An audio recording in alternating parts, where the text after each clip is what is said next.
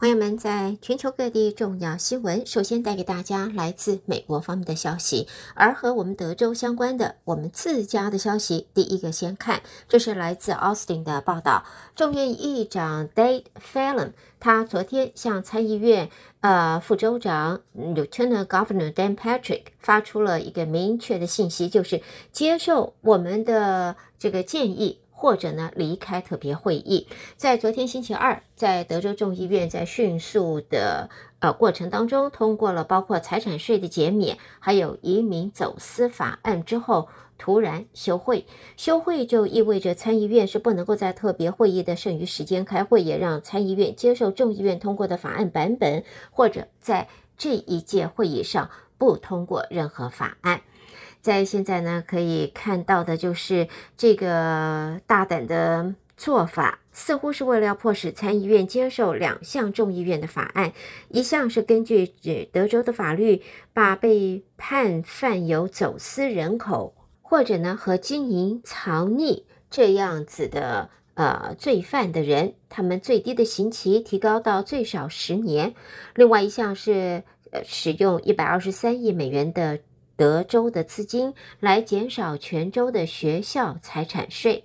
而对于这个走私法案，可能不是一个大的问题，因为类似的版本已经提交参议院。但是财产税那就不一样了，参院主席啊，就是呃 Dan Patrick，他必须要在不做任何改变的情况下。基本上是接受议员费兰的推这个提案。考虑到 Patrick 和这费兰在今年大部分时间已经就财产税的问题发生了严重的冲突，所以要解决这一个之间的矛盾，看起来这是不大容易的。好，接下来我们看到，在我们休斯顿市要与 Harris County 合作啊，跟 Harris County 的警局第一分局合作，在六月份将会带给民众。第另外一场枪支回购活动定在六月十号礼拜六上午八点到中午，地点将会是在 Yellow Main Street 的 NRG 公园举行。活动的目标是让枪支远离街头，而这些枪支是可以兑换价值高达两百美元的礼卡。在 Harris County 或者说休斯顿市，就说不会向参与活动的民众询问他们武器的任何问题。这一次的礼卡包括了无法使用的枪支有五十美元，散弹枪或者打猎用的步枪是一百美元，左轮手枪或者半自动手枪一百五十美金，两百美金给谁呢？给步枪或是半自动的步枪。在休斯顿市过去举办过两次的枪支回购活动，第一次活动收集了将近八百支枪，第二次收集了一千两百多支。接下来我们看到和航天太空相关的，这是 SpaceX 它的 Dragon Capsule。龙飞船上四位太空人已经完成了历史性为期一个礼拜的太空任务之后，昨天回到了地球，包括了前美国太空人呃惠特森在内的机组人员。他们是在五月二十一号由佛罗里达州的甘乃迪航天中心起飞，礼拜二离开国际的太空站，降落在地球之前，他们花了八天的时间进行实验和研究。惠特森所指挥的太空飞行，并且成为第一位这样子的女性，其他三名旅客则是付费的客户。和我们德州相关的另外一则报道，则是美国的生计新创公司 Theranos 的创办人霍姆斯，他因为滴血验病欺骗投资人，去年遭到判刑，也在昨天正式的向未在德州的啊布莱恩女子监狱报道，展开了为期十一年的牢狱生涯。媒体则说，他的表现良好的话，或许可以提前获释。而看到的照片来讲呢，他昨天在进监狱的路途当中，神情看起来相当的轻松的。好，这些都是和我们德州相关的新闻。下边我们再来看其他美国的重要新闻。第一个呢，就看到跟债务上限有关的了。在保守派的抨击下，众议议长麦卡锡在昨天可是疯狂的向自家党员、他的同僚推销他和总统拜登所谈判达成的债务上限和预算协议，并且呢，也及时赢得批准，可以避免就是造成灾难性的美国违约。众议院规则委员会是在昨天以七比六的投票结果，把一项涉及联邦债务上限法案提交给众议院全体议员。两名共和党人和民主党人是一起反对的，而预计众议院今天就会投票了。面对这种艰难的日子，在相关的官员也公开敦促，就是持怀疑态度的同僚们得要看看。胜利在哪里啊？而在最近的一项进展中，无党派国会预算办公室表示，所有的计划中的支出限制将在十年内把赤字减少一点五万亿美金，这也是试图阻止债务负担的共和党人的首要目标。而在这一次总统拜登和众议议长麦卡锡达成的债务上限协议当中，其中有一项内容是要收紧部分福利计划的要求，数量更多领取粮食券 SNAP 的民众必须要符合工作要求。这点在两党都引起了反弹。保守派质疑这个举动会继续让福利开支膨胀，进步派则指呢措施打击弱势族群。而在现在的版。本五十四岁以下的成年人，如果没有子女，必须每个月工作八十个钟头，或者接受相同时间的这工作培训，才可以长期领取呃粮食券。要求工作的年龄门槛可比现在四十九岁以下的人士是大幅的提高。在新的规定将会在二零二三财政年度才开始的三年内。也让五十岁到五十四岁没有能够满足工作要求的人士失去粮食券福利的风险大增。如果没有达到工作要求的话，民众只能在三年内领取三个月的福利。新的规定将在二零二三财年开始的三年内分阶段实施。不过，如果是身心有障碍或因怀孕而不能工作的人，是可以豁免。退伍军人、无家游民、正从这个。住寄养的家庭过渡的年轻人，他们也不受影响。好，下边我们再来看其他方面的报道，包括华盛顿的消息。在中国拒绝美国提出美国国防部长奥斯汀和中国国防部长李尚福在新加坡的香格里拉对话旁举行双边对话之后，美国印太司令部在昨天公布了一段画面，指责中国战机以不专业方式在南海上空拦截美国的军机。就在美中防长面对面谈话破局之后，美军印太司令部昨天是透过新闻稿指出，一架中国歼十六战机。二十六号拦截美国空军 RC 一三五战机期间，做出没有必要的挑衅的行动。下边我们看到。在消息人士说，华尔街大型投资银行高盛集团正在考虑新一轮的裁员，因为交易业务量长期往下跌，冲击到公司的获利。根据了解，全新一波人力裁减计划将会横跨在高盛的各个部门，预定裁员人数两百五十人左右，主要的对象包括了董事、总经理之类的高阶人员。最后，美国新闻方面，我们看一下来自拉斯维加斯的消息，在内华达州的博彩管理委员会的数据显示。去年在拉斯维加斯各处的赌场，二十一点玩家累计输掉了将近十亿美元，创下二零零七年以来第二高纪录。在这个行业的高层、研究人员和资深赌客都纷纷的表示，在当地赌场现在纷纷减少了真人发牌的二十一点桌子的数量，也在繁忙时段提高了最低的赌注，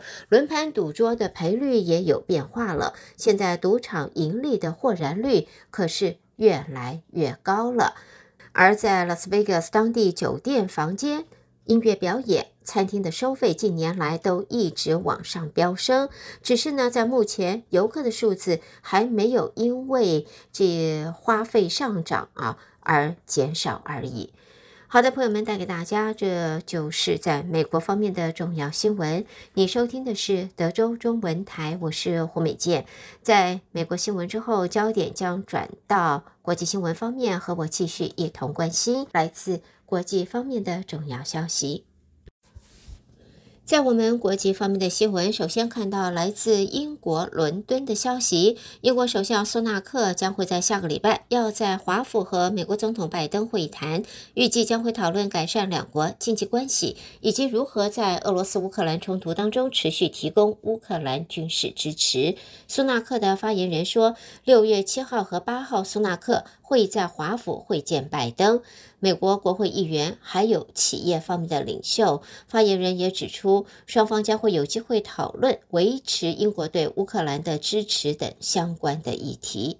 接着看到丹麦相关的报道，丹麦政府说，计划十年内在国防投入一千四百三十亿丹麦克朗，加上扩大对乌克兰的军援，将会有助于在今年实现北约成员国防支出不低于国内生产毛额百分之二的目标。身为北大西洋公约组织 NATO 创始成员国，丹麦在一九九零年代初期冷战结束之后就缩减了军力，并且坦诚。在保卫领土的能力和履行北约承诺方面存在着重大的缺陷。现在，为了回应乌克兰危机，丹麦在去年承诺，在二零三零年底前要把它的国防安全支出永久提高到占 GDP 的百分之二，这也是北约成员国的主要目标。我们看到约翰尼斯堡的消息，俄罗斯在昨天说将会以适当层级参与在南非召开的金砖五国的峰会。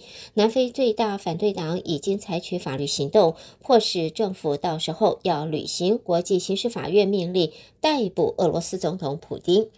根据报道，巴西、俄罗斯、印度、中国和南非组成的金砖五国定在八月二十二号到二十四号召开领袖峰会。南非已经邀请了普丁出席，但是国际刑事法院 （ICC） 已经对普丁发布逮捕令，理论上是会要求成员国南非执行，也使得南非现在可是面临在外交上的两难了。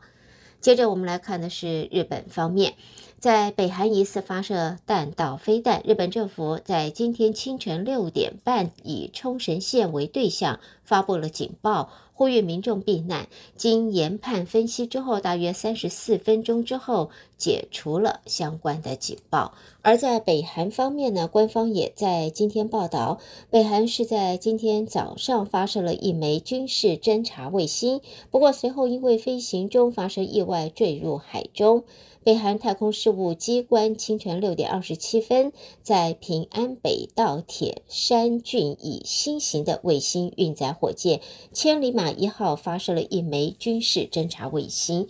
但是在第一节在正常飞行过程当中脱离后，火箭因为第二节发动机启动异常，失去动力，最后掉入了海中。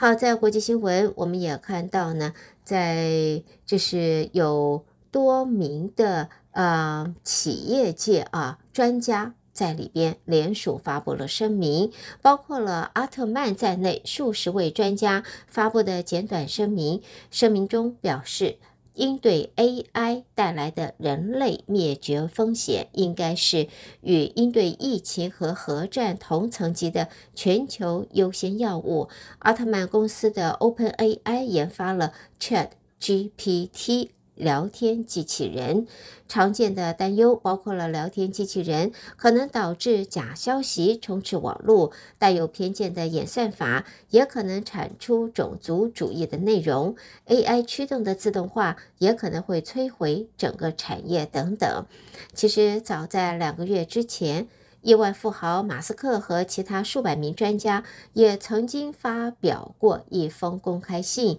就是呼吁在确定安全无虞之前，要暂缓在 AI 方面的研发工作。在国际新闻最后看到来自伦敦的消息，英国国防部军情首长伯德昨天说，中国将越来越与英国直接竞争。在二零三零年，他说中国就会对英国的海外利益和经济安全构成最大挑战。同时，博德也提到，人工智慧将会大幅的改变国家与非国家行为者搜集、分析数据以及发展各项能力的方式。博德表示，竞赛已经开始了。好的，朋友们，带给大家这是在国际方面的重要新闻。收听的是德州中文台，我是胡美健。在美国和国际新闻之后呢，我们要在这稍微休息一下，稍后我们再和听众朋友一同关心，将是来自两岸方面的重要消息。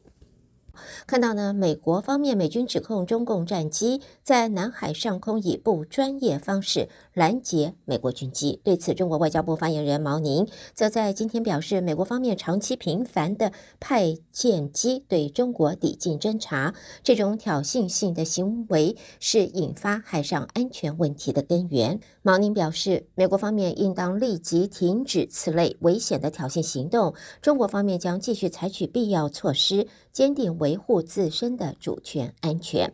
另外，美国和中国高层近来陆续会面，但是是中国拒绝双方国防部长在香格里拉对话期间的会谈。对此，中国政治学者邓宇文认为，美中关系只能说有初春的暖意，但是还不到开花的程度，双方需要慢慢累积共识。然而，过程会相当的缓慢和煎熬。邓玉文这一篇以“中美春暖花未开”为题，在德国之声发表的文章，在中共中央外事工作委员会办公室主任王毅与美国国安顾问苏利文五月十号、十一号维也纳会晤之后，文章中说，美中高层陆续会面，而中国商务部长王文涛也先后与美国商务部长雷蒙多、贸易代表戴琪举行了会谈。邓玉文指出，到目前为止，美中高层接触。仍然局限在经贸领域，而且看起来更多的是由美国方面主动发起，中方则处于冷静观察的状态。美国方面想要打破双方的这种外交僵局，可能还有一些要时间等待。而邓玉文也在最后说，就美中关系的历史趋势而言，双方还没有脱离寒冬。不过，就美国总统拜登上台以来的美中关系而言，双方可能已经进入了初春了，只是这种暖意还不足以达到花开的程度。接着我们看到的是，在中国的经济方面，中国国家统计局和物流与采购联合会今天发布的数据显示，中国五月 PMI 降到了四十八点八，这是连续三个月往下降，而且是连续两个月低于景气的荣枯线。中国的汽车市场仍然持续低迷，价格战杀到了见骨头的情形了。新能源汽车龙头比亚迪就在今天推出了一款人民币九点五八万元起跳的小型纯电动休旅车，也是首度向十万元以下的市场扣关，引发了震撼。接着，我们也看到呢，就是在媒体报道，中国共产主义青年团，也就是共青团，它的中央在昨天召开干部大会，也宣布中共吉林省委常委、宣传部的部长阿东来接替贺军科担任共青团中央第一书记，而贺军科现在改任中国科协党组书记。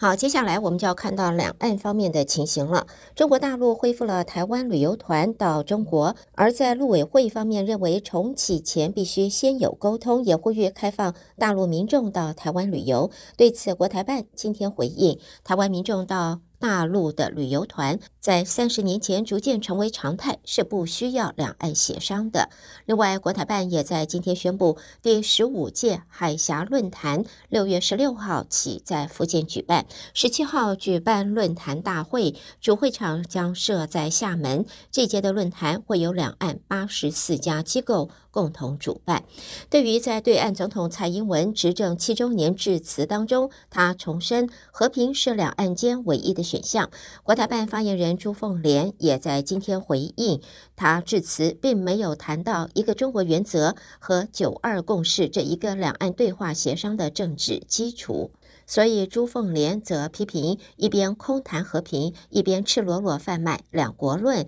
兜售台独主张，避而不谈一个中国原则、九二共识。朱凤莲表示，世界上只有一个中国，大陆和台湾同属一个中国，这是两岸关系的真正现状，也是国际社会的普遍共识。同时，受到中国大陆的阻扰，台湾不能够以观察员身份参加世界卫生大会 （WHA）。在国台办则说，台湾不能参加 WHA 的原因就在于台独立场破坏了处理问题的政治基础。好，最后我们就要看到和香港相关的。第一个看到香港财政司司长陈茂波今天表示，香港的股市仍然有很大的发展空间，当局未来几个月会大力推动香港和中国大陆市场的互联。互动包括香港交易所推出以人民币计价的股票交易。另外呢，不久以前谈到了所谓周杰伦概念股，现在呢，这个周杰伦概念股巨星传奇今天就在香港启动首次 IPO。根据媒体报道，认购的基本门槛是五百股，合计港币三千一百八十一点七七元，预计在六月十三号挂牌上市。朋友们，带给大家，这就是在中国方面的报道。收听的是德州中文台，我是胡美健。下边焦点将转到台湾方面，台北新闻主播要为您继续播报，请和我一同关心来自台湾的最新消息。德州中文台的听众朋友们，大家早安，我是李自立。台湾方面讯息，今天首先报道的是，台湾净零科技方案推动小组今天正式挂牌。未来将会借由国家近零科技路径跟治理策略布局，并引导科技的投入，公司协力推动净零新生活运动。国科会主委吴政忠说：“最重要的就是我们的资源也要到位了，